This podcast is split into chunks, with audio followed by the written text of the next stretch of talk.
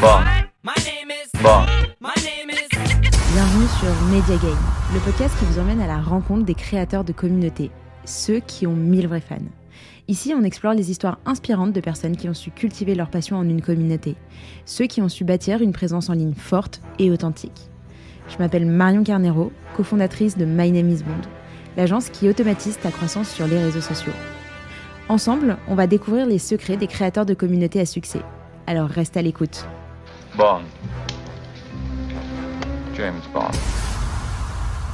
Alors avant que l'épisode ne commence, j'ai une petite requête à vous faire. N'hésitez pas à laisser 5 étoiles au podcast pour qu'il ait plus de visibilité. Je sais qu'on pense pas toujours à le faire, mais si vous appréciez le contenu, vraiment c'est le meilleur moyen de me soutenir. Euh, écoute, ouais, ouais, ça va. Là, je suis de retour sur Paris. Je suis rentrée de deux semaines euh, au Maroc, à Tarazout. Je fais un co-living avec des entrepreneurs. Trop bien. C'était ouais, c'était incroyable. J'ai reconnecté euh, de ouf.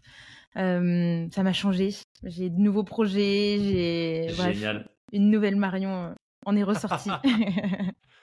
Comme quoi, faut pas hésiter des fois. En deux semaines, euh, il y a plein de choses qui peuvent basculer.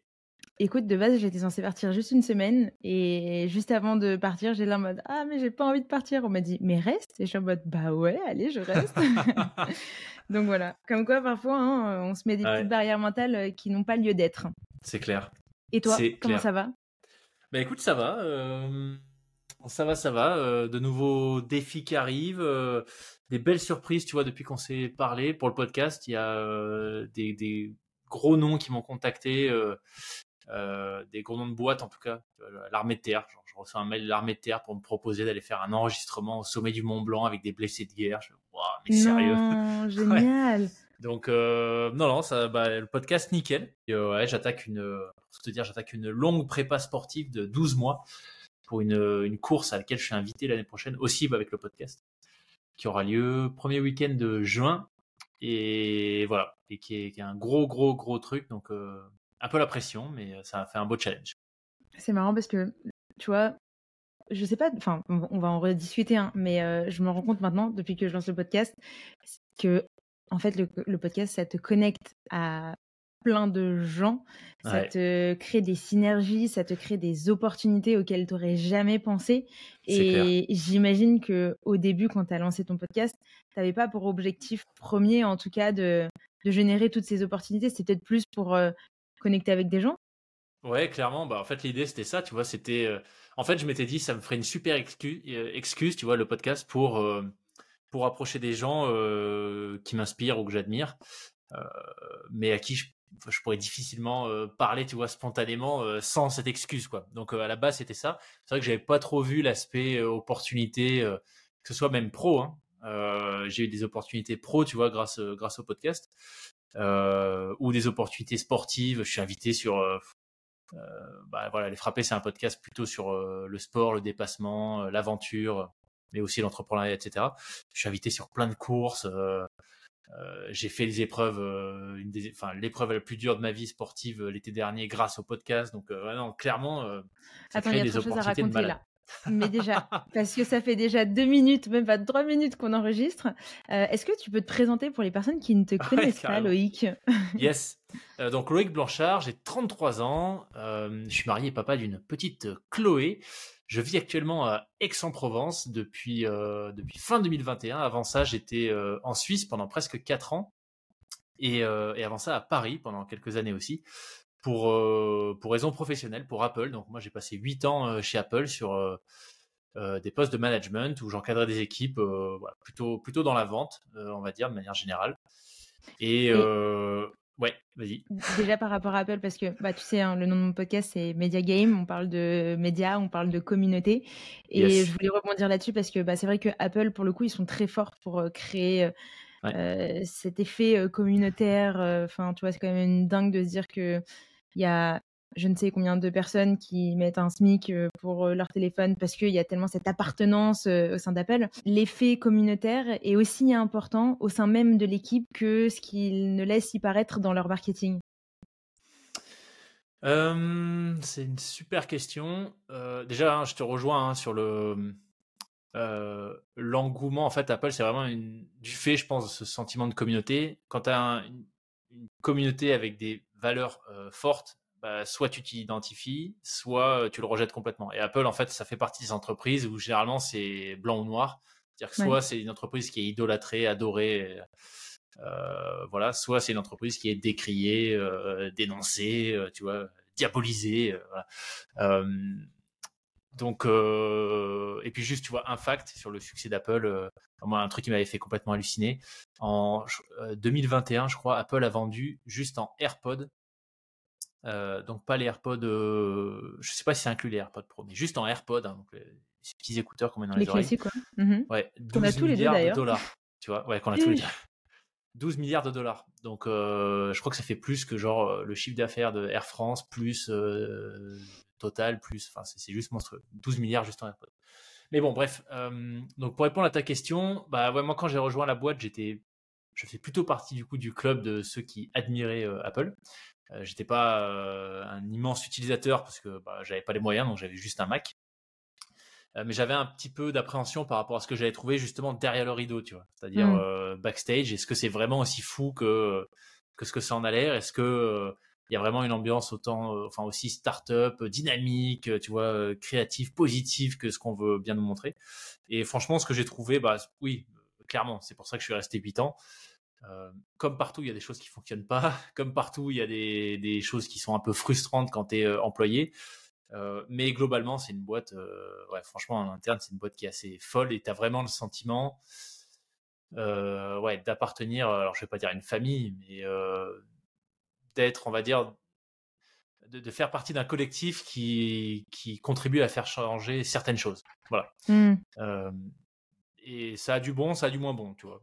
et, ce sentiment d'appartenance, ou en tout cas ce sentiment d'être dans un, euh, un univers euh, un peu séparé du reste, euh, c'est quelque chose qui est qu'Apple arrive à créer par la culture de la boîte.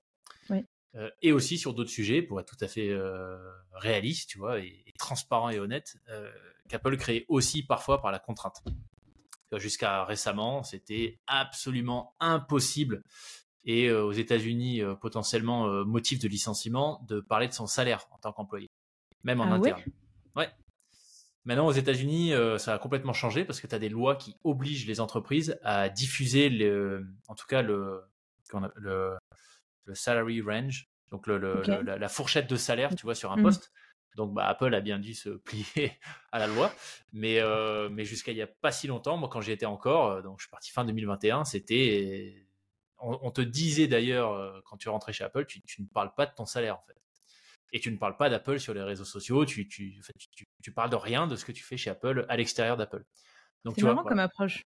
Pour moi, euh, c'est ma petite analyse à mon échelle, hein, mais je suis pas du tout un spécialiste de, des, succès de, des grosses entreprises, etc. Mais pour moi, ce qui fait qu'Apple a très très bien fonctionné et fonctionne extrêmement bien, c'est cette capacité euh, de contrôle en fait. Contrôle de l'image, contrôle, de l'information de l'information, en tout cas de, la façon dont l'information est communiquée, euh, contrôle absolu, tu vois. Et en interne, ça se retrouve absolument à tous les niveaux.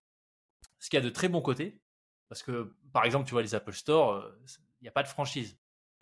Je ne hmm. sais pas si les gens savent ça, mais euh, tu as, plein de marques, même Decathlon, je crois, c'est essayé à la franchise dans certains pays. Apple, il n'y a, pas du tout de franchise et le, ce que tu trouves par exemple physiquement dans un Apple Store en termes de merchandising, la place des tables, euh, euh, la couleur de l'iPhone euh, qui est en position numéro 2 sur la table, tout ça est décidé pas du tout par la direction du magasin ou par le pays, etc. C'est décidé aux États-Unis, au siège. Et c'est absolument non négociable. L'iPhone numéro 2 doit être de la couleur rouge, il doit être placé à 54 cm,2 du bout de la table et c'est tout, tu vois. C'est, tu appliques. Ouais, tout Donc, est millimétré. Ouais, millimétré, ouais, exactement, c'est le terme. à tous les, à tous les niveaux. Et d'ailleurs, donc toi, tu y as bossé pendant 7 ans, donc tu es resté quand même un petit bout de temps. tu retiens quoi justement de, de cette expérience ouais, C'est difficile de synthétiser, euh, mais de manière générale ou par rapport justement à cette notion de communauté mmh, Ah bah tiens, les deux. De manière générale et par rapport à la notion de communauté. ouais. Euh, bah, par rapport à la communauté, je pense que, encore une fois, tu vois, ce qui fait vraiment la force de la marque, c'est euh, c'est cette euh, mais ça ça vient en fil de l'eau je pense c'est cette promesse implicite en fait qu'il y a quand mmh. tu rentres dans l'écosystème Apple cette promesse implicite qu'en fait oui, tu vas dépenser un SMIC pour ton iPhone, mais en fait, bah, ce qu'il y a derrière ça, c'est que tu achètes de la qualité, un service client de fou, mmh. Une facilité, enfin une expérience utilisateur exceptionnelle, une connectivité de malade avec le reste de ton écosystème Apple. Bref, il y, a un certain nombre de choses quand tu achètes un produit Apple que tu t'attends à trouver. La qualité du produit, tu vois, par exemple, il n'y a pas de plastique dans un iPhone ou un Mac. En fait, tu achètes une certaine tranquillité d'esprit une tranquillité d'esprit, ouais, et puis euh, une, tu vois, une qualité de produit, euh, un, design, euh, une expérience globale. Bref, t'achètes pas juste du matériel. Et je pense que mmh. ça, c'est ce qui fait la différence entre une communauté et un groupe d'utilisateurs, en fait.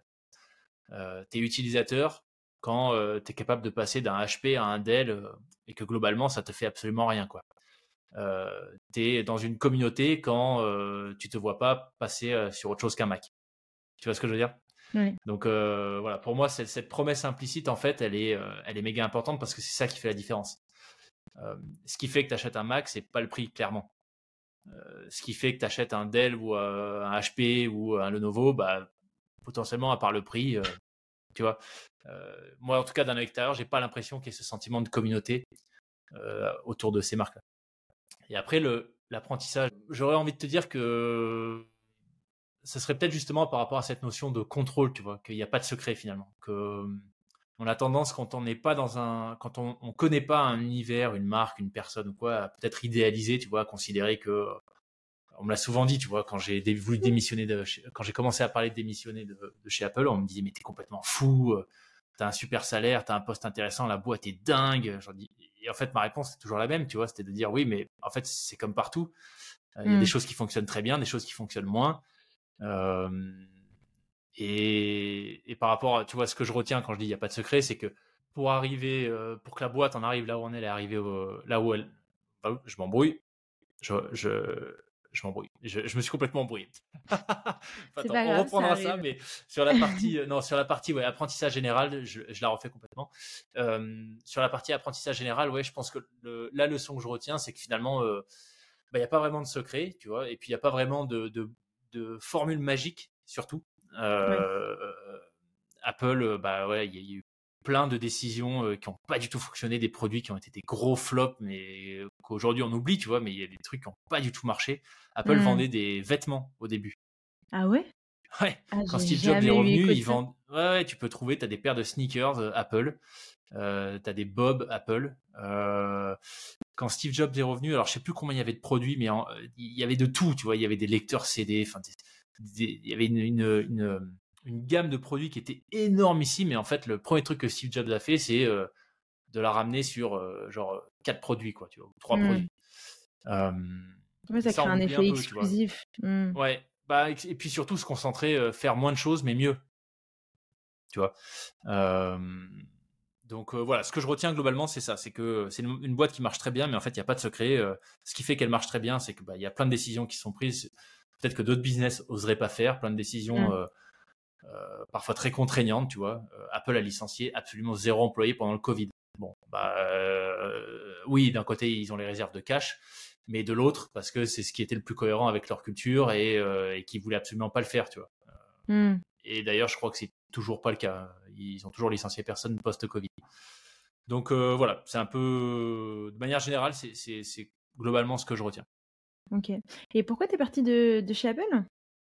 Eh ben justement parce qu'après euh, quasiment 8 ans, euh, bah, j'avais envie de me lancer dans une aventure où je, je puisse être aux commandes, euh, tu vois, et, décider de A à Z de l'orientation que j'avais donnée à mon, au, business, de des stratégies, par exemple de com, bref, être aux commandes en fait. c'était un Apple, c'était un super environnement. Je suis arrivé en fait dans le cadre d'un où il y a un système de rotation. En fait, tu changes de poste tous les X mois. Donc chez Apple, c'était tous les trois mois. Euh, j'ai fait ça pendant un an et demi. Ça durait normalement deux ans. Euh, donc j'étais assez jeune. Hein. je suis devenu manager. J'avais 25, 25 ans, je crois. Ouais, 25 ans. Euh, donc exceptionnel en termes d'école, tu vois, d'apprentissage pour un premier vrai job. Et puis voilà, à 31 ans, j'avais envie de j'avais envie de me lancer dans une aventure à moi. ok. Et cette aventure à toi euh, Elle a commencé comment? Eh ben écoute, elle a commencé par euh, plein de changements simultanés. Donc euh, je vivais en Suisse. au moment où j'ai démissionné. Donc on est rentré en France avec ma femme. on a eu notre premier enfant. j'ai créé une boîte avec un copain. donc ça faisait, voilà, ça faisait plein, plein de chamboulements en simultané. peut-être un peu trop d'ailleurs avec du recul. en même temps, je me suis, j'évoquais tout à l'heure une, une, énorme course un énorme événement sportif auquel j'ai participé grâce au podcast, bah, euh, j'ai dû m'y préparer euh, de janvier 2022 à août 2022 et on est rentré en France euh, en novembre 2021. Donc voilà, plein, plein, de, plein, plein de choses en même temps. mais c'est ça qui était excitant, c'est ça que je, je cherchais. Donc on peut dire que j'ai été servi. Mmh. Et ton podcast, tu l'as lancé à quel moment? Je l'ai lancé en septembre 2020. Euh, septembre 2020, donc j'étais encore chez Apple. Euh, je prévoyais pas nécessairement de partir à ce moment-là, mais j'avais envie. Euh, en fait, j'avais commencé à découvrir l'univers des podcasts quand j'étais encore à Paris chez Apple, puisque j'avais un employé dans mon équipe qui venait d'en créer un. Mmh euh, et donc on en parlait régulièrement et voilà, je découvrais un peu l'univers du podcast. Et 2020, euh, avec le les confinements, j'ai commencé à en écouter, euh, à écouter des podcasts américains sur la performance, le sport, le sport de haut niveau, puisque moi je suis un, ancien sportif de haut niveau. Et j'arrivais pas à trouver l'équivalent en français, c'est-à-dire des podcasts où il y a des invités qui viennent d'univers assez variés finalement. Mmh les podcasts de sport, en tout cas à l'époque en France, c'était euh, généralement des, podcasts de niche, tu vois, que des sportifs de haut niveau, ou que des cyclistes, ou que des runners, ou que des triathlètes. Et euh, en fait, bah, moi, je considérais que cette notion de performance, de dépassement, euh, bah, tu le retrouves pas nécessairement que dans le sport, par exemple. Tu vois Donc, j'ai voulu créer un podcast qui, voilà, qui mette en, avant des gens qui, qui euh, illustre cette, cette, notion de euh, bah, vivre sa vie pleinement, se dépasser, vivre ses rêves, mais euh, qui viennent pas que du sport. Donc j'ai pas mal de sportifs, des aventuriers, j'ai eu Mike Horn pour l'épisode 100, mais j'ai aussi des entrepreneurs, des membres des forces spéciales, et j'alterne un homme, une femme toutes les semaines depuis le début. donc voilà, ça c'était un peu l'objectif au moment du lancement de, de finalement créer le podcast que j'aurais bien aimé avoir en français. Euh, et y inviter des gens euh, que je trouve exceptionnels. Hein, mais déjà, parce que je vais rebondir sur le fait que euh, tu étais un ancien sportif de haut niveau. Tu faisais quoi? Alors, je faisais du judo. j'ai commencé le judo petit. Apparemment, j'étais trop timide, donc mes parents m'avaient mis au judo quand on vivait encore en Nouvelle-Calédonie. Et j'ai continué quand on est rentré en France. Et puis j'ai eu la chance de tomber dans un club où il y avait un super entraîneur euh, qui j'imagine s'est dit qu'il y a peut-être quelque chose à faire avec moi et qui m'a accompagné euh, pendant plusieurs années jusqu'à ce que euh, bah, jusqu'à ce que j'arrive à haut niveau. Groupe France parce que j'étais encore mineur, donc on parle pas d'équipe de France en judo quand, pour, les mineurs. Donc j'étais en groupe France, mais voilà avec sélection nationale, stage à l'étranger, etc. Ah ouais, stylé. T'avais quel âge à ce moment-là? C'était de 14 à 17 ans. 14 à 17 ans, ok. Et euh, elle ressemble à quoi la vie d'un adolescent euh, sportif de niveau? Ben moi j'avais fait le choix, euh, c'était pas évident parce que moi je, je, je, savais en fait que je voulais donc j'étais au lycée, j'ai un an d'avance donc parce que comme j'ai vécu en Nouvelle-Calédonie quand on est rentré les, les années sont enfin scolaires, les grandes vacances c'est décembre janvier là-bas donc en fait quand je suis revenu j'ai refait une année, je suis pas du tout un génie et du coup j'ai un an d'avance. Merde. Ouais.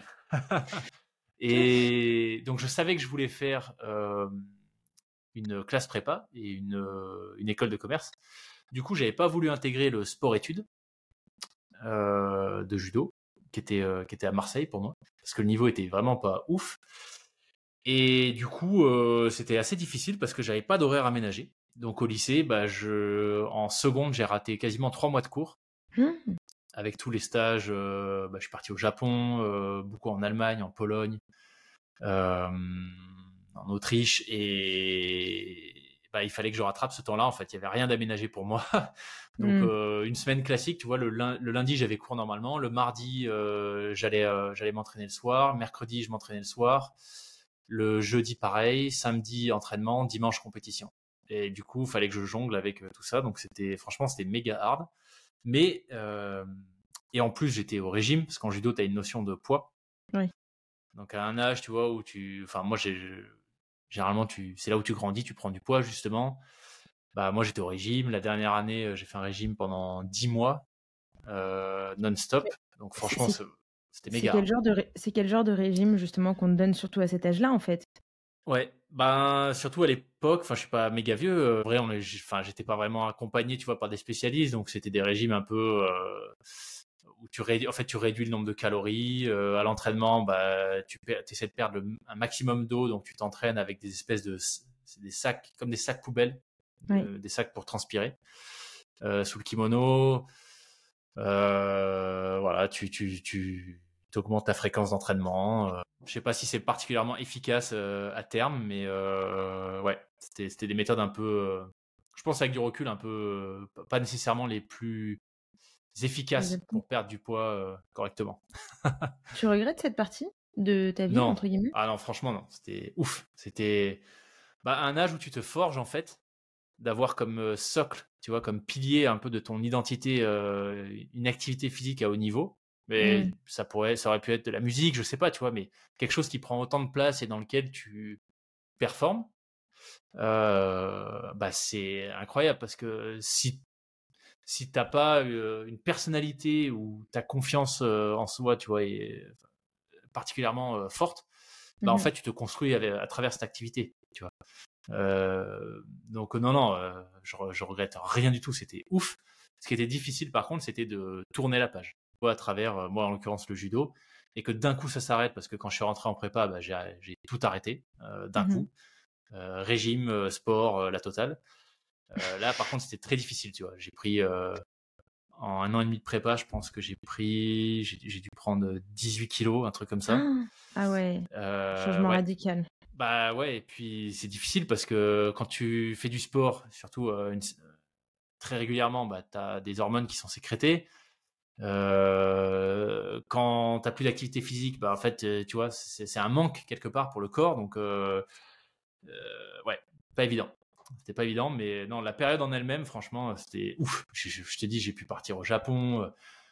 avec du recul maintenant, à l'époque, je ne savais pas qu'ils allaient devenir des champions, mais j'étais en fait j'étais en groupe France avec des gens comme Teddy Riner, tu vois, qui, eux ont continué et qui sont d'immenses champions aujourd'hui.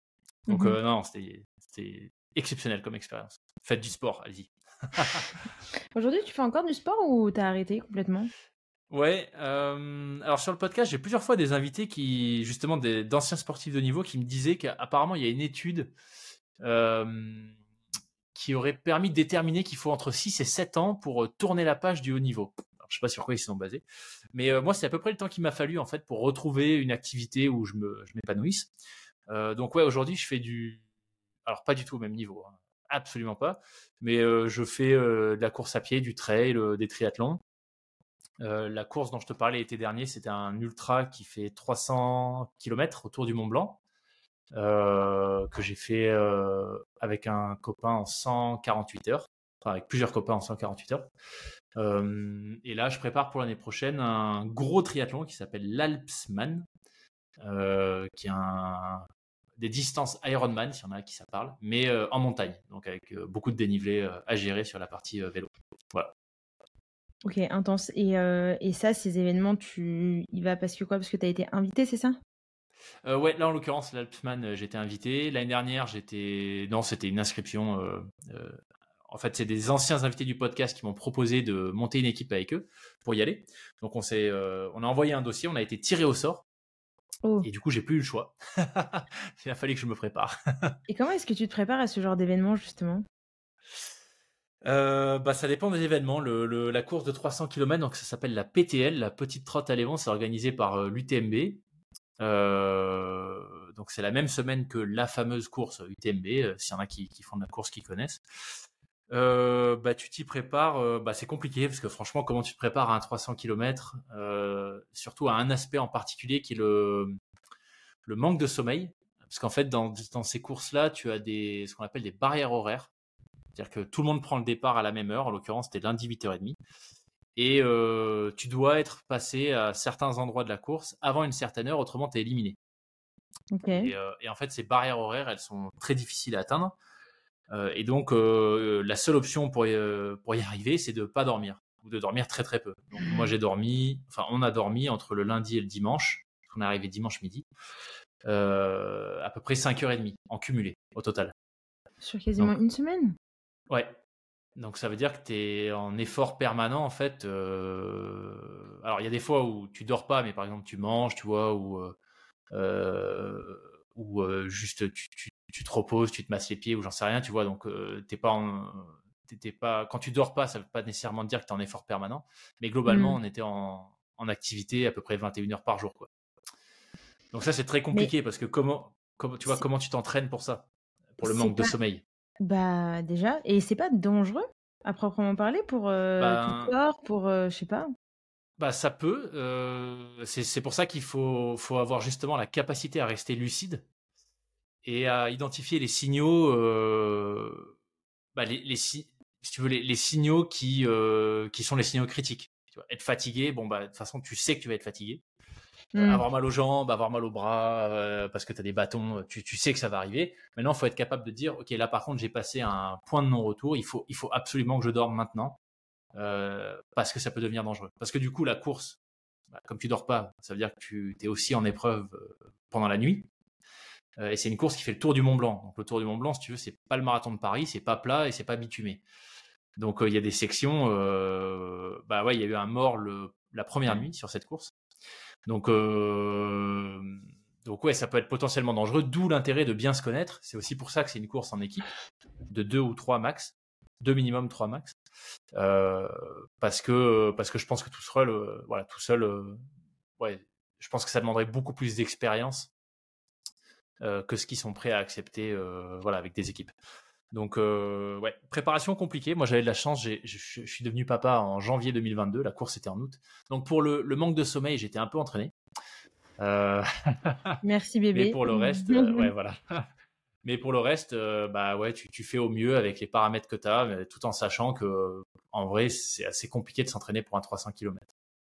Ouais, tu m'étonnes. Ok. Et tu as eu d'autres expériences comme ça qui t'ont demander un effort un peu surhumain ou qui t'ont changé, qui t'ont marqué d'une certaine manière? Euh, Alors, c'était pas nécessairement un effort, mais euh, quand je suis arrivé en Suisse, je, m'étais inscrit à un Ironman, euh, celui de Zurich, qui n'existe plus d'ailleurs aujourd'hui, qui a été déplacé ailleurs. Mais bref, à l'époque, il, était encore à Zurich. Et, euh, et, en fait, à un mois de l'épreuve, je faisais une sortie vélo entre la ville où j'habitais et Zurich, entre Bâle et Zurich et j'ai été percuté par une voiture. Donc un gros accident, je suis resté alité pendant deux mois, plus de deux mois, fracture du bassin, donc euh, grosse fracture. Euh, donc évidemment, j'ai pas pu prendre le départ de l'Ironman. Mais euh, ta question, c'était est-ce qu'il y a des événements comme ça qui m'ont changé? Celui-là, il m'a clairement changé parce qu'en fait, ça a été un peu un, genre de, wake-up call. Je sais pas s'il y a un équivalent en français, tu vois, mais une, claque qui m'a un peu ouvert les yeux sur en fait, pourquoi est-ce que je m'étais lancé dans cette épreuve, qui n'était pas nécessairement les bonnes raisons, je pense. Euh, parce que la, première chose, euh, le truc qui m'a vraiment marqué, c'est que la première chose à laquelle j'ai pensé quand j'ai. Donc la voiture m'a tapé sur le côté. À 5 cm près par rapport au point d'impact, elle me chopait le pied, donc je pense que là, je passais sous la voiture et euh, globalement, j'étais mort. et, donc, ça n'a pas été le cas, mais ça m'a catapulté en l'air. Je suis retombé 5 mètres plus loin dans l'herbe. Et en tombant dans l'herbe, je tombé tellement fort que c'est là où j'ai fracturé le, je me suis fracturé le bassin. Et si tu veux, la douleur a été immédiate. Et la première chose que je me suis dit, euh, quand en plus j'ai vu qu'il avait roulé sur mon vélo, que mon vélo avait explosé, etc. Première chose que je me dis, c'est euh, bon bah là c'est sûr, en mode soulagement, c'est sûr, je je prends pas le départ de la course, c'est bon, j'ai pas besoin, euh, j'arrête, j'ai pas besoin de faire cet Ironman. Et en fait, en y repensant quelques jours après, je me suis dit mais attends, mais c'est ouf, là j'ai failli crever. Et le premier truc que je me dis, c'est, euh, je suis soulagé en fait, tu vois, de me faire percuter. en gros, hein, c'était ça. Hein, je suis soulagé de me faire percuter parce que du coup, j'ai plus besoin euh, d'aller faire cette course et j'ai une excuse pour pas y aller. Et voilà. Et en fait, ça m'a fait complètement revoir, tu vois, toute mon échelle de priorité sur euh, pourquoi est-ce que je m'étais lancé là-dedans, qu'est-ce que j'ai trouvé, c'était quoi la vraie motivation. tu vois, peut-être l'importance que j'ai accordée au regard des autres, la façon dont je m'identifiais peut-être trop à travers le sport. Mmh. Euh, plutôt que de faire du sport, tu vois, euh, quelque chose, enfin une pratique, euh, qui, qui fasse partie de ma vie, bah là, en fait, c'est plutôt, ça doit faire partie de ma vie, tu vois.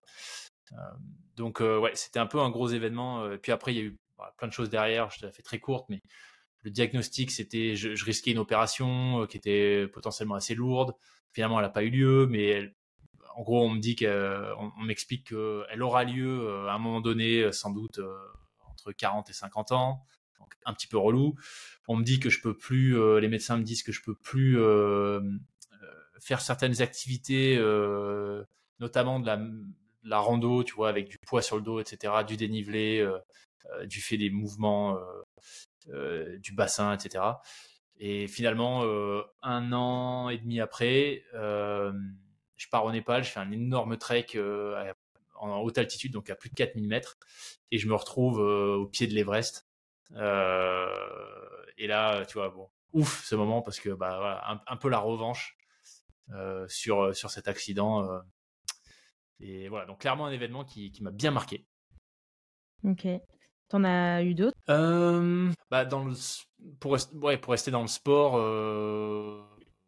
bon, l'arrivée de la PTL, c'était un truc de fou. Le judo, on en a déjà parlé. Non, globalement, un événement en particulier, non, j'en ai pas qui me, te reviennent en tête comme ça. Pas qui me viennent en tête. Non, non, non. Ces deux-là étaient vraiment les plus, enfin ces trois-là les plus marquants. Ouais. Ok. Moi, le sujet que j'ai envie de creuser avec toi, c'est forcément la partie podcast, la partie euh, création de communauté, de, de médias, euh, plutôt même, euh, dans ton cas. déjà, est-ce que tu peux expliquer un peu les prémices euh, de ce lancement de, podcast, la raison pour laquelle tu, tu l'as fait et comment tu t'es organisé dès le début, euh, si tu avais déjà la vision que tu as aujourd'hui avec ton podcast Comment je me suis organisé au début En fait, j'ai eu l'idée, euh, donc comme je te le disais, de, de, de faire l'équivalent français de ce que j'écoutais au State. Mais voilà, donc je me suis cassé la tête à trouver le nom avant même d'avoir ma liste d'invités, par exemple, tu vois. Euh, ok. J'ai, en fait, j'ai, le nom, tu l'as trouvé direct. J'avais une liste. Euh, ouais, j'avais une liste. Euh, qu'est-ce que j'avais sur ma liste? J'avais, je, crois que j'avais deux ou trois noms potentiels en anglais, mais j'étais pas sûr. je, déjà, un, j'étais pas sûr que. Je savais que je voulais faire du contenu principalement en français. J'ai quelques mmh épisodes en anglais, mais je savais que ça allait être principalement français. Donc, je n'étais pas sûr de la pertinence.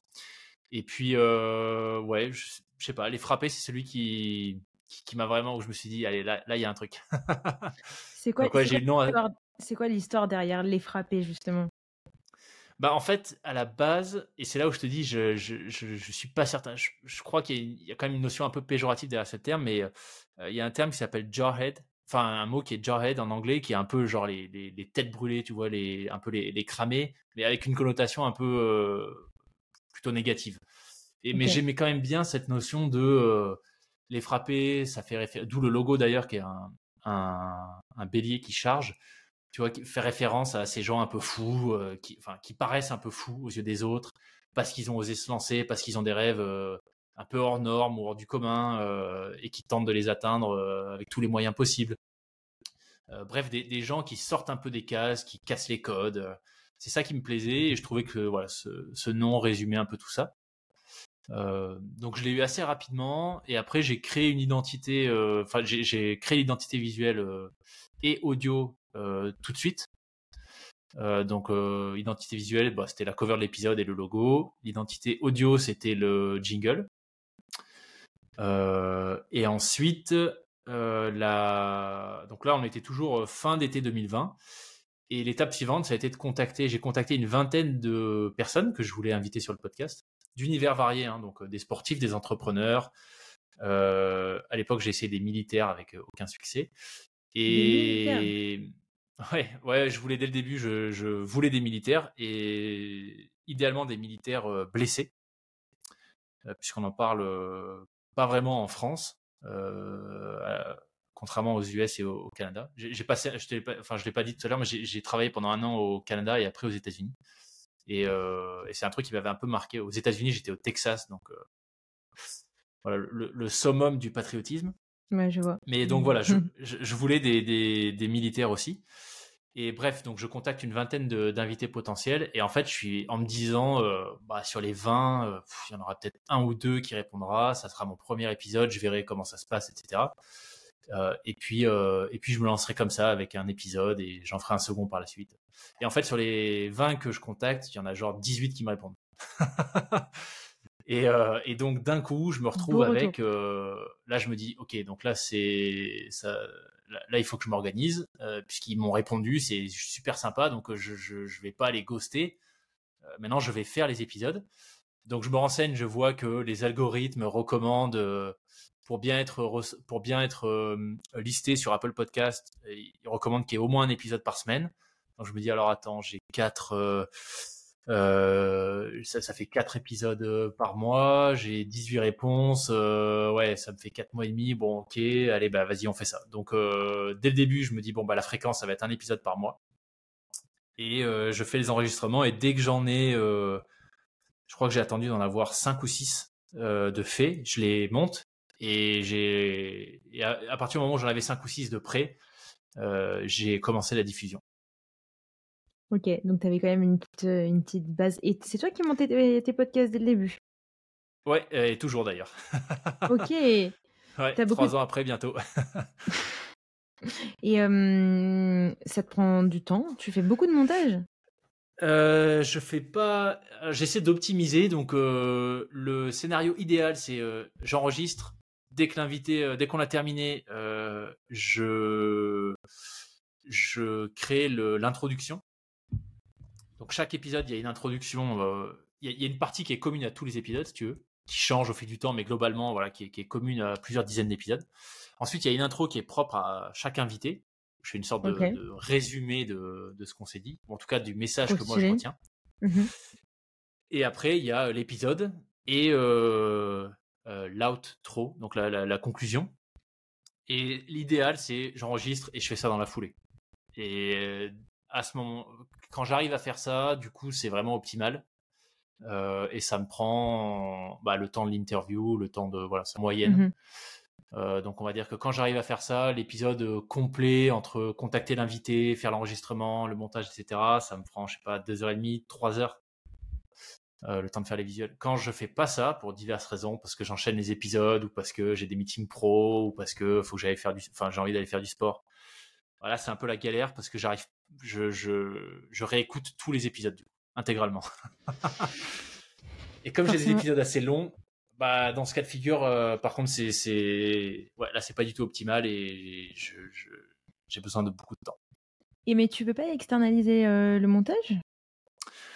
Euh, je pourrais, mais comme il y a une, en fait, en introduction, je fais aussi une sélection de, je, je diffuse un extrait de 30 secondes, tout début d'épisode, de la conversation euh, et que je te disais, je, l'intro est vraiment personnalisée.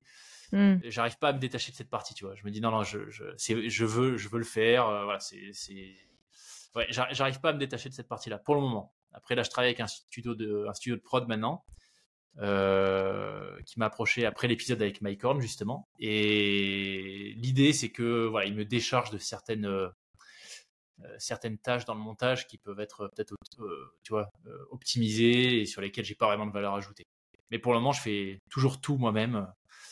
120, 130 épisodes plus tard. c'est beau. Et ton rythme de publication, c'est quoi? C'est un toutes les semaines? Ouais, un par semaine. Alors j'avais un peu réduit le rythme quand je suis devenu papa pendant quelques mois. Et puis en fait, justement, euh, ça fait plusieurs fois que je parle de Mike Horn, mais c'était vraiment un gros invité euh, pour moi. Et il fallait, comme il a annoncé sa, à l'époque, sa future expédition, celle dans laquelle il est en ce moment, il a annoncé sur le podcast. Euh, donc il fallait que l'épisode 100 sorte absolument en février 2023. Et pour qu'il sorte absolument en février 2023, bah, j'ai dû reprendre un rythme de un par semaine dès l'été 2022. Voilà. Et, et, occasionnellement, je sors des épisodes bonus. Là, tu vois, au moment où on enregistre, sur les six dernières semaines, il y a eu neuf épisodes. Ah oui, ok, euh, pas mal. Ouais. Donc, de temps en temps, j'ai des épisodes bonus qui sortent le, dimanche.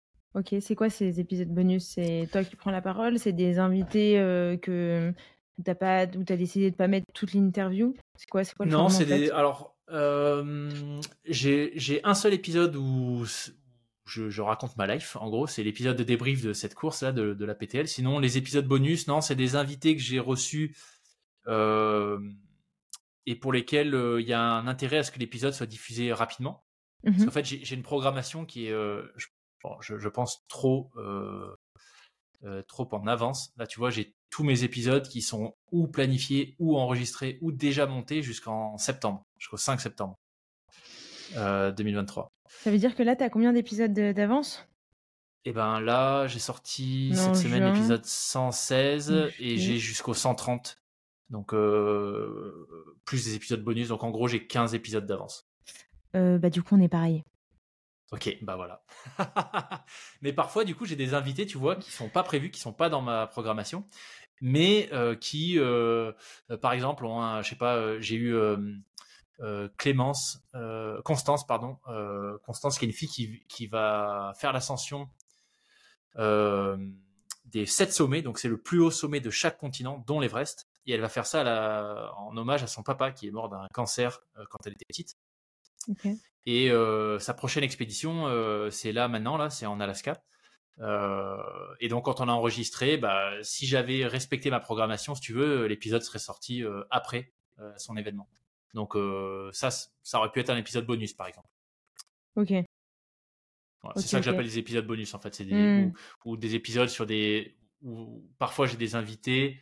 Comme je te disais, j'ai j'ai des- j'ai aussi des militaires, des membres des forces spéciales, et parfois des invités euh, qui, qui baignent dans, dans, si tu veux, le, le monde de l'armée, euh, qui sont sous fausse identité pour Ouais. des raisons euh, de sécurité.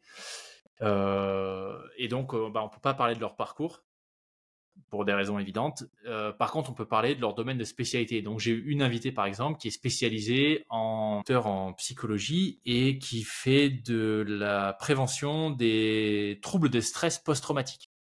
Troubles de stress euh, post-traumatique, c'est euh, c'est ce qui t'arrive quand tu es, quand t'es, euh, témoin ou victime d'un événement euh, brutal, inattendu, typique, euh, un attentat. Euh, et donc, euh, bah, elle, elle, elle forme en fait les gens au premier secours là-dessus. Donc, elle forme beaucoup de pompiers, de militaires, etc.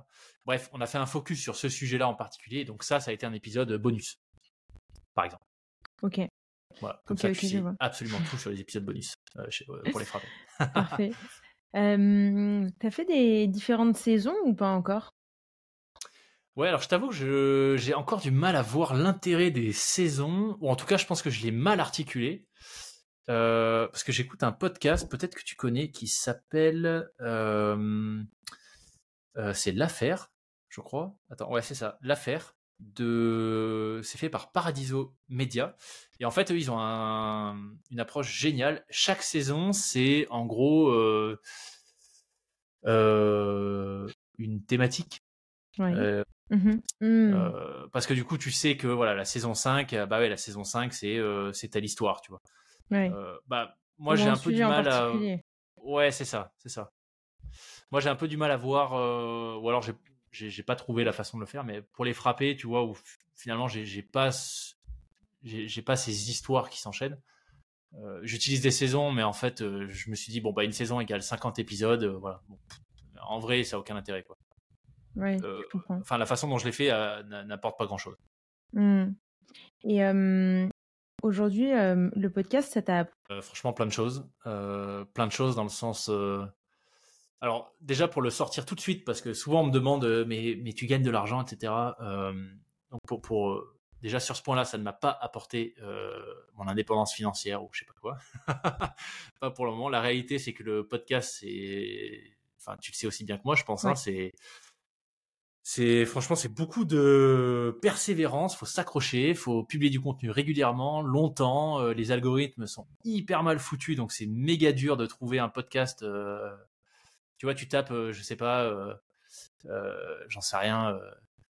tu tapes un terme sur Google, dans les suggestions, tu as des suggestions de vidéos, donc potentiellement de chaînes YouTube. T'as pas de suggestions de podcast sur le sujet en fait. tu. Hmm. T'as jamais Donc, pensé euh, à mettre euh, tes. Ce que tu fais en enregistrement, c'est quoi C'est à distance que tu fais, toi, non? Ouais, yes. Distance. Ouais. Donc, euh, est-ce que t'as le format vidéo également? J'ai pas le format vidéo. Non, c'était un choix. euh, Ok. Ouais, c'était un choix. je, je me, en fait, je me disais que c'était potentiellement, enfin que c'était déjà suffisamment de boulot en plus de mon job chez Apple du sport et de tout le reste, de faire les épisodes audio, donc que j'avais, je, je voulais pas m'attaquer en plus à du montage vidéo. Aussi simple, tu vois, aussi basique soit-il. Donc je l'ai pas fait. Mais bon, tout ça pour dire que, ouais, d'un point de vue financier, clairement, je, je, ne vis absolument pas de ça. Par contre, ça m'a apporté, euh, bah, ce qu'on disait un peu plus tôt, euh, des opportunités euh, folles. j'ai fait des rencontres géniales. J'ai fait le plus gros défi sportif de ma vie grâce au podcast. le prochain plus gros qui arrive, bah, c'est aussi grâce au podcast. J'ai rencontré et puis surtout j'ai rencontré des, enfin je rencontre toutes les semaines globalement des gens qui sont méga inspirants. Hmm. Et en fait, j'avais pas forcément, euh, j'avais un peu sous-estimé l'impact que ça pouvait avoir sur moi. Je me disais, bon, bah, c'est cool, forcément, je vais discuter avec des gens intéressants, ça, va être sympa. Mais j'avais pas forcément mesuré euh, l'impact potentiel en, potentiel en termes d'action que j'allais oser prendre du coup. Tu vois. Le fait que j'ai démissionné de chez Apple, c'est lié à. Je te dis que c'était lié au fait que je, voilà, je voulais prendre mon indépendance, etc. Mais ça a été aussi motivé en grande partie par le podcast, tu vois. Hmm. Parce qu'au bout, euh, après un an, euh, donc au bout d'un an de podcast, j'avais fait une cinquantaine de rencontres. 50 euh, personnes qui te disent, bah, à un moment donné, je me suis lancé, j'ai osé, j'ai cru dans mon projet, j'y suis allé, puis aujourd'hui, je le regrette pas, c'était dur, mais voilà, meilleure décision de ma vie. En fait, au bout d'un moment, je me suis dit, mais qu'est-ce que je fous là? Toutes les semaines, je discute avec des gens qui m'expliquent que c'est possible, même si c'est même si c'est difficile, de se lancer, de changer de vie, etc. Et moi, j'ose pas. Euh, bah, en fait, euh, je vais y aller, quoi. Tu vois? Donc, euh, ça, c'est peut-être le plus gros truc que ça m'a apporté. L'audace de. En fait, le, ouais, l'audace de me lancer, le, le fait d'oser. Mmh. Et tu utilises les réseaux sociaux pour faire connaître ton podcast? En gros, comment est-ce que tu communiques justement sur ton réseau, sur ton podcast, pardon? Eh ben, sans doute très mal. C'est là où j'espère que le studio de production avec lequel je travaille va, pouvoir bien m'aider à, monter en compétence ou en tout cas prendre la main. Mais je communique sans doute très très mal. Euh, j'avais plus de compte, euh, j'avais plus de réseaux sociaux au moment où j'ai créé le podcast, hormis euh, LinkedIn, si on considère que c'est un réseau social pro. Hein. donc j'ai recréé un compte Insta, j'ai recréé un compte Facebook, j'ai vaguement un compte TikTok. Pour être honnête, que j'ai recréé uniquement pour l'épisode de MyCorn. Euh, donc je communique sans doute euh, mal sur les réseaux. Je fais pas de campagne d'ads ou euh, je, je, tu vois, j'ai à part l'épisode de MyCorn, j'ai boosté aucun post, aucun réel, aucune story sur Insta. Donc ce que je fais, c'est que quand l'épisode sort, je il y a un post sur Insta avec une story, avec un lien qui renvoie vers l'épisode. Ce post est automatiquement repartagé sur Facebook. Et selon les épisodes, j'ai un, je, fais un post sur LinkedIn euh, différent de ce que j'ai fait sur Instagram, mhm. euh, où j'essaie, voilà, où, là pour le coup j'essaie de jouer un peu sur la carte inspiration. Euh, je l'ai fait récemment, tu vois, avec un post qui a fait 4000 et quelques likes, j'ai vu. Ouais. en termes de vues d'ailleurs, bah, tu sais quoi, je vais aller voir tout de suite pendant que je te le raconte, parce que ça fait un moment que je ne suis pas allé checker. Mais c'est un post avec un, un ancien militaire, un ancien membre des forces spéciales, qui nous raconte euh, son parcours et notamment euh, son, sa blessure. Donc, il était déployé en Afrique et il a, en fait, il a sauté sur un drone piégé de Daesh. Euh, il a perdu ses deux jambes et il explique bah, comment il est remonté, comment il a remonté la pente. Et franchement, c'est méga inspirant. Écoute ça, tu te dis que bon, en fait, t'as juste pas du tout de problème dans la vie et que absolument tout est possible puisque le gars va euh, aux Jeux paralympiques euh, de Paris en 2024, qui fait euh, de la chute libre, qu'il est en train de passer un brevet pour piloter des petits avions, enfin hallucinant. Mmh. Et le poste a fait 241, 241 000 impressions. Donc voilà, sur, sur LinkedIn, j'essaie de, de, partager, je repartage pas systématiquement tous les épisodes. je me casse un peu plus la tête sur le message que je veux faire passer quand, quand je communique sur LinkedIn euh, pour le podcast. Mais globalement, c'est ça. Instagram, repost automatique Facebook, LinkedIn occasionnellement. Et pas plus. Hein. Euh, MyCorn, j'avais pris quelqu'un qui m'avait aidé à faire, euh, tu vois, il y, avait, il y, avait, beaucoup plus de réels. On avait fait. j'avais demandé à ma communauté. Je crois que je t'en avais parlé. Ça, ça c'était vraiment cool. Pour l'épisode de MyCorn, en fait, j'avais fait un espèce de teasing parce que c'était l'épisode 100. Donc personne ne savait que c'était MyCorn. J'ai fait un teasing. Euh, j'ai demandé en fait s'il y avait des volontaires sur Instagram pour m'aider à diffuser l'épisode. je m'attendais à ce qu'il y ait peut-être une dizaine de personnes. J'ai pas une grosse communauté, hein, j'ai genre 2000 à l'époque. À ce moment-là, je devais avoir, je sais pas, peut-être 1900, 2000 personnes qui suivaient le compte Instagram. Et en fait, il y a eu une cinquantaine de volontaires mais des vrais volontaires, tu vois, qui étaient chauds pour rejoindre un groupe WhatsApp, euh, qui m'ont donné euh, leur dispo, leur mail, machin, qui, euh, qui étaient prêts à communiquer sur LinkedIn aussi. Et donc à eux, je leur ai expliqué que c'était MyCorn. Et, et on a super bien communiqué et en tout, tout confondu entre les vues sur TikTok, Insta, Facebook, LinkedIn. Pour MyCorn, je crois qu'on était en cumulé à 400 000 vues, un truc comme ça. Euh, ouais, donc ça, c'était vraiment, une petite communauté. Ouais, pour une petite communauté. Bah après, quand tu as 50 personnes qui relaient le même message, mmh. en fait, tu te rends compte que bah, ça fait vraiment du monde, quoi. Hein. Euh, parce que certains sont, euh, tu vois, sont des micro-influenceurs avec genre 10 000, 15 000, 20 000 followers. MyCorn avait repartagé, donc MyCorn c'est 800 000 followers, 810 je crois sur Instagram. Euh, donc ouais, ça c'était une chouette expérience. Par contre, tu vois sur les réseaux, c'est un truc je suis vraiment content de l'avoir fait. Mais le reste du temps, je pense que je n'exploite pas du tout le potentiel euh, euh, du truc. ouais, bah écoute, ça, ça s'apprend, hein, ça s'apprend sur le tas, ça s'apprend euh, des rencontres que tu fais. Tu sais, c'est marrant parce que là, je te, disais tout à l'heure, tu sais, je, reviens d'un co-living que j'ai organisé avec Kylian Palermo et notamment également avec Alexis Bouvet. Et ces deux personnes que j'ai rencontrées lors d'un podcast, en fait, les deux avaient leur podcast. Alexis m'avait invité sur son podcast il y a ça un an. Et Kylian, on s'est enregistré un podcast, c'était il y a trois mois. Et on a hyper bien matché avec Kylian, parce que en plus c'était en physique, donc forcément tu as un rapport qui est un peu différent. Mmh. Et on décide de lancer le, le co-living. Et, et au final, on a hyper tous matché. Et on a tous des podcasts. Et en fait, je trouve que, je sais pas, il y a un.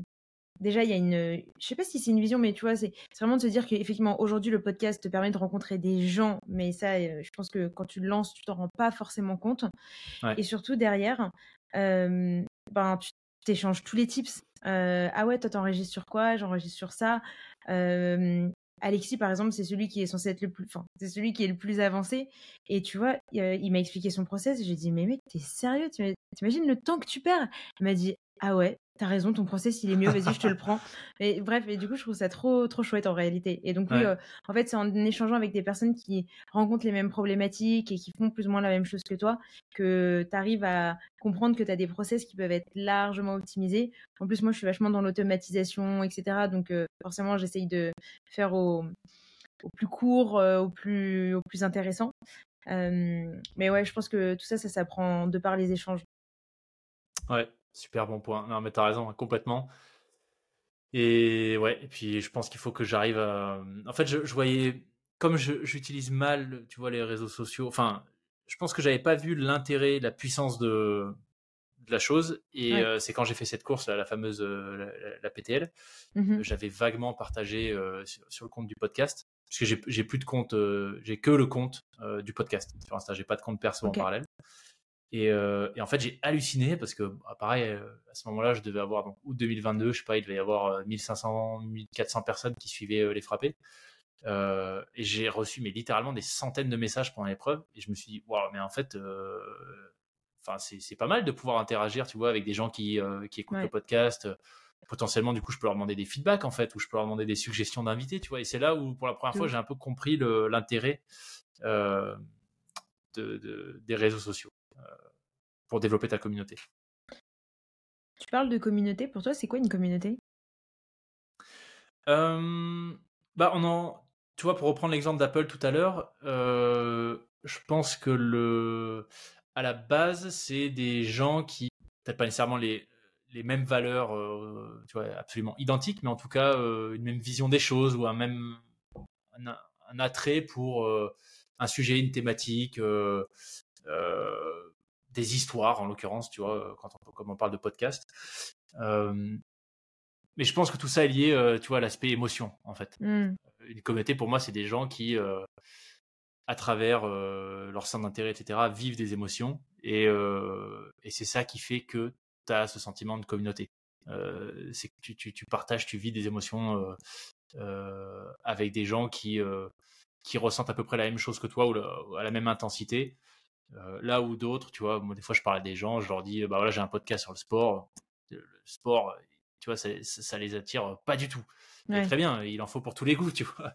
moi, je sais que des podcasts sur, par exemple, j'en sais rien, j'aime bien écouter des podcasts business occasionnellement, mais bon, c'est pas forcément ce qui me fait triper. Je trouve ça intéressant, stimulant intellectuellement, mais ça me fait pas vivre des émotions, tu vois. Quand j'entends, euh, bah, encore une fois, pour reprendre l'exemple de Cyril, hein, euh, un gars qui m'explique comment euh, il se soigne, il se médicalise seul sur un champ de bataille après avoir eu, sa jambe fauchée par un drone piégé, et qui t'explique comment il remonte la pente année après année, qu'il il revient à faire du sport et tout. Là, tu vois, moi, ça me fait vivre des émotions de fou. Je me dis, mais c'est méga inspirant j'ai envie de, enfin, j'ai plus aucune excuse pour pas mettre mes chaussures et aller courir sous la pluie, tu vois. Euh, et je pense, voilà, pour moi, la communauté, c'est ça, versus des, des consommateurs. Euh, et pour reprendre l'exemple de, de, HP, tu vois, si es, pour moi, si tu es consommateur, bah, finalement, il n'y a pas grand chose qui te lie à un podcast, si on parle hmm. de podcast, tu vois. Bah, si j'en sais rien, tu cherches des tips sur les cryptos, bah, en vrai, tu as 40 millions de chaînes YouTube, 200 millions de podcasts si tu ressens rien de particulier avec euh, la personne qui, te délivre le contenu, ou la façon dont elle le fait, tu vois, ou le format que ça prend, etc., bah, rien ne t'empêche de switcher à la chaîne suivante euh, et de plus jamais revenir euh, sur, sur celle que tu as vue en premier, tu vois. Donc voilà, pour moi, la communauté, c'est ça, c'est des, des, émotions, en fait. Ok. Ouais, c'est intéressant. C'est un aspect qui est rarement mis en avant quand je demande justement en gros, enfin, qu'est-ce qu'une communauté euh, à mes, à mes invités. Ok. Et euh, toi, ton podcast, euh, il a toujours été orienté sport, mais est-ce que, mmh, est que tu t'en lasses d'une certaine manière? Est-ce que tu essayes de, de trouver une certaine variété de par les invités que tu reçois, mais tu vois, tant par rapport à, mmh, bah, je sais pas, comment le sport a pu sauver ta vie d'une certaine manière, sans mmh. forcément être dans le côté vraiment sport de haut niveau ou quoi que ce soit? Ouais, bah, en fait, il y a une. On va dire que. Il y a une. Comment? Pas, une, pas nécessairement une major, ouais, majorité. En tout cas, il y a, une prédominante sport dans, le, dans les frappes. Mmh un chef gastronomique, j'ai eu une naturopathe. Dans les entrepreneuses, tu vois, j'ai eu Charlotte Allo, par exemple, qui a créé Omni, Omni qui est une solution. Donc Charlotte, elle est en fauteuil depuis qu'elle est petite. elle a gagné le concours Lépine avec sa boîte. Et euh, elle a créé une solution qui permet aux, personnes qui sont en fauteuil, donc c'est 700 000 personnes en France, de venir clipser leur, leur euh, fauteuil sur une trottinette électrique. Et du coup, bah en fait, euh, c'est ouf parce qu'avec une trottinette électrique, tu vas bien plus loin et bien plus vite qu'à la force de tes bras quand tu es en fauteuil, tu vois. Ouais, bien sûr. Donc voilà, c'est un profil. pour répondre à ta question, il y, a, il y, a, quand même beaucoup de sportifs, d'aventuriers sur les frappés, mais il y a des gens qui viennent d'univers qui n'ont absolument rien à voir. Et c'est en fait ce qui est intéressant, c'est que tu te rends compte. Et du coup, je réponds à ta question sur est-ce que je me lasse, euh, est-ce que c'est pas lassant au bout d'un moment Bah pas du tout, parce que le message global, et c'est ça qui est hyper intéressant, et, à peu près toujours le, enfin toujours le même. Ça va à peu près toujours dans le même sens, c'est-à-dire bah, tout est possible. Mmh euh, on a des capacités euh, insoupçonnées en nous, physiques, mentales, qui sont absolument ahurissantes. Tu vois, j'ai fait un épisode il y a pas longtemps avec quelqu'un qui a euh, remporter une course qui fait 1600 km euh, dans le Yukon. Donc, c'est les territoires du nord, euh, dans le Yukon, territoire du nord du Canada. il, a fait, il a mis 25 jours et il faisait moins 40 degrés pendant 25 mmh. jours. Il n'avait pas de tente. Donc, et, quand tu entends des histoires comme ça, en fait, tu pourrais te dire, ouais, mais en fait, le mec est un surhomme. Et en fait, il te dit à peu près la même chose que le chef gastronomique qui t'explique mmh. ce qu'il trouve, tu vois, de passionnant dans la cuisine, dans la création, euh, euh, la sensation, ce qu'il éprouve quand il voit ses clients qui ont les yeux qui pétillent quand ils dégustent un nouveau plat pour la première fois. Euh, ce que ça lui demande, tu vois, en termes d'effort pour arriver à trouver le bon mélange, pour, pour trouver la bonne texture pour sa sauce. Et finalement, en fait, les deux te disent à peu près la même chose. C'est beaucoup de travail, mais ça vaut le coup. à un moment donné, j'ai osé me lancer dans ce parcours alors que les gens me disaient que j'étais fou, que mes parents voulaient pas que je fasse ça, tu vois. Euh, mais je l'ai fait quand même. Et en fait, c'est ça que je trouve absolument passionnant, c'est que finalement, euh, la leçon, elle est, elle est un peu, c'est un peu tout le temps la même. La recette, elle est finalement assez simple, mais très difficile à mettre en œuvre. C'est oser se faire confiance et oser ce premier pas. Et du coup, je me lasse jamais parce que même si j'entends, voilà, le message est un peu toujours le même, c'est euh, oser passer à l'action, euh, on peut faire plein de choses, mais l'approche est tout le temps différente, tu vois. Mmh, et c'est ça que je trouve absolument fou, quoi. Parce que chacun a son histoire. Et surtout, il y a un autre Ouais. aspect qui est hyper important, c'est que, tu vois, mine de rien, euh, en tant qu'être humain, on se met quand même beaucoup de barrières mentales, Bah euh, ouais. qui sont des barrières euh, mentales et donc fictives. Et, et je pense que toutes les personnes que tu rencontres et toutes les histoires qu'on te raconte, bah, elles prouvent encore une fois que souvent on se croit incapable de réaliser quelque chose alors qu'en fait, avec de la volonté ou par la force des choses, parce que t'as pas le choix, bah, tu te rends compte qu'en fait, euh, si tu es capable de le faire et, et que tu peux aller beaucoup plus loin que ce que toi t'imaginais. Et tu sais, il y a quelqu'un que j'ai interviewé sur mon podcast euh, qui s'appelle Marc de Mental Boost. Il est suivi, il a une grosse communauté, etc. Et, euh, et je parlais de cet épisode que j'avais enregistré avec, avec des amis et je leur ai dit, mais t'imagines, c'est marrant. Lui, en gros, il s'est mis au chômage. Il avait deux ans de chômage et il s'est dit, ok, j'ai deux ans pour, en gros, vivre de mes créations sur Internet. Donc pour être créateur de contenu. Et il a réussi au bout des deux ans. Et, euh, et moi, je me suis dit, ouais, le timing est incroyable, etc. On m'a dit, non, c'est pas que le timing est incroyable, c'est que lui, dans sa tête, il s'est dit qu'il avait deux ans, donc il a réussi à débloquer le truc au bout de deux ans. Et je me suis dit, waouh. En fait, ouais, je crois que c'était plus profond que ça, en fait. Ouais. Et Bah, je tu regardes dans, tu vois, dans le sport, dans l'histoire du sport, euh, pour revenir à cette thématique, quand tu regardes les, par exemple, les, barrières euh, en, termes de, vitesse de course à pied qui ont été franchies pendant très très très longtemps, tu vois, dans les, jusque dans les années, euh, je pense c'était entre deux guerres.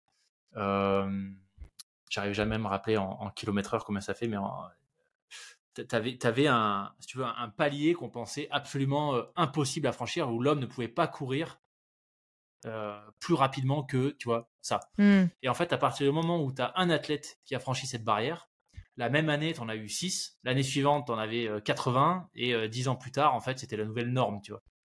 Et rien n'a changé. Enfin, je veux dire, ils n'ont pas eu de matériel, ils n'étaient pas dopés, euh, c'est, juste une barrière qui est tombée. C'est ouf quand même. Enfin, Ouais, c'est hallucinant. Le et- pouvoir du mental. Ouais. Et pareil, là, je- j'enregistrais aussi un podcast euh, où on discutait euh, vachement de, de l'approche euh, bah, psychologique, même, tu vois, euh, sur la création de contenu sur LinkedIn ou ce genre de choses. En fait, on nous apprend, ou en tout cas, on nous vend des tips, des hacks, des raccourcis, tout ce que tu veux. En fait, la vérité, et ça s'applique aussi au business, donc là, je parle de création de contenu parce que forcément, on parle de media game, etc., mais ça s'applique dans tout. La compétence ultime et celle qui devrait être le plus développée, euh, celle où on devrait le plus se pencher, c'est finalement comprendre la psychologie humaine. Et complètement d'accord. Complètement d'accord, parce que bah, tu le disais, hein, je pense que la- la- les, plus grosses barrières, que, enfin les, les vrais freins à pas mal de. En tout cas, la, raison pour laquelle beaucoup de gens n'ont pas la vie qu'ils veulent ou, ou se pensent incapables de faire quelque chose, etc., c'est avant tout des barrières euh, psychologiques, parce que justement, ils se connaissent pas. Euh, et. euh, Ouais, et après, c'est pas évident, hein, tu vois, c'est pas, c'est pas. Je te parlais tout à l'heure de mon invité qui, qui fait, euh, qui fait des, en gros, de la formation sur les premiers soins psychologiques. Euh, Mhm. En fait, le plan physique, on connaît, on maîtrise, tu vois. Tu prends, désolé, hein, à chaque fois je reviens au sport, mais tu prends les sportifs de haut niveau, n'importe quel sportif de haut niveau au JO, globalement, franchement, tout le monde est préparé de la même façon, à peu de choses près, tu vois. Tout le monde a le même niveau physique, tout le monde. C'est, c'est, c'est, je te garantis, tu vois, en, en judo en tout cas, c'est sûr. euh, pour, pour connaître cette discipline, c'est- c'est- ils ont le même niveau physiquement. Mm. Ils soulèvent le même poids, euh, même rythme cardiaque au repos, même puissance. Par contre, là où tu as des différences énormes, c'est que tu as des pays qui investissent massivement, comme les US, hein, forcément, sur la préparation mentale, et d'autres qui sont franchement à la rue. Quoi. Euh, tu vois, en France, moi j'ai discuté, enfin j'ai eu des épisodes avec des invités euh, qui sont dans des, qui sont à haut niveau, hein, donc membres de l'équipe de France dans certaines disciplines, euh, qui se payent eux-mêmes leur préparateur mental. Parce qu'en fait, leur, la Fédé, vous, tu vois, voit pas l'intérêt euh, à ce jour. Ouais. Et, et tu dis, mais attends, mais comment on peut avoir tu vois, ça, ça, c'est un très bon exemple. Comment on peut avoir des, des attentes en nombre de médailles, par exemple, euh, très ambitieuses, et derrière pas mettre les moyens pour euh, juste préparer mentalement les athlètes, quand on sait que l'aspect mental, ça, ça fait, ça fait quasiment tout, quoi. Tu vois si tu es prêt mentalement, tu, c'est hallucinant ce que tu peux faire. Tu vois, quand je te donnais l'exemple tout à l'heure de ma course, euh, la PTL, où j'ai dormi 5h30 entre le lundi et le dimanche, il y a des gens, il y a des gens qui me croient pas, tu vois. J'ai rien fait de surhumain par rapport aux autres concurrents. Euh, tout le monde a fait ça, en fait. Tu vois mmh. Donc, on était 300, je crois, au départ. 100, il y avait, il y avait 101 équipes au départ, 42 à l'arrivée. globalement, tout le monde a dormi aussi peu, tu vois. mais ce qui fait que tu arrives à tenir, en fait, c'est parce que bah, mentalement, tu t'es préparé, tu as tes schémas en place, voilà, tu, tu as ton objectif en tête, tu découpes la course en étapes et tu avances comme ça, tu vois. Mais c'est le mental qui te fait tenir, très clairement, sur ce genre d'épreuve. Ouais, tout ça pour dire 100% d'accord avec toi. Trop bien. Bah écoute, euh, Loïc, est-ce que je pense qu'on arrive au terme de, de cet épisode de podcast. Est-ce que tu vois autre chose ou est-ce que tu veux lâcher un dernier mot pour la fin? Non, bah écoute, le dernier mot, je pense, c'est un peu le, globalement le fil rouge, tu vois, de, de l'échange. Euh, euh, et puis surtout, ouais, par rapport à ce que j'essaie de mettre en avant avec les frappés, c'est bah, faut se faire confiance. Il y a plein de choses qui sont, globalement, absolument tout est possible. Euh, évidemment, chacun, a ses contraintes, ses obligations, etc., avec lesquelles il faut composer, mais on, peut bien, bien, bien plus que ce qu'on croit euh, sur le plan physique, sur le plan mental. Et, et voilà, et que je trouve, dommage de se priver d'une vie intense simplement parce qu'on a des doutes sur soi-même. Donc, osez vous lancer. Et puis si vous voulez euh, écouter des récits de, gens qui eux ont franchi le pas et qui font des choses complètement frappées, et eh ben voilà, vous savez, euh, vous savez où aller euh, tendre l'oreille. et eh ben écoute, je mettrai tous les liens en description pour faciliter la chose. Et, et ben, merci bah, qu'à te dire merci et à très vite, j'espère. Merci Marion, à bientôt. Ciao. Bon. My name is bon. My name is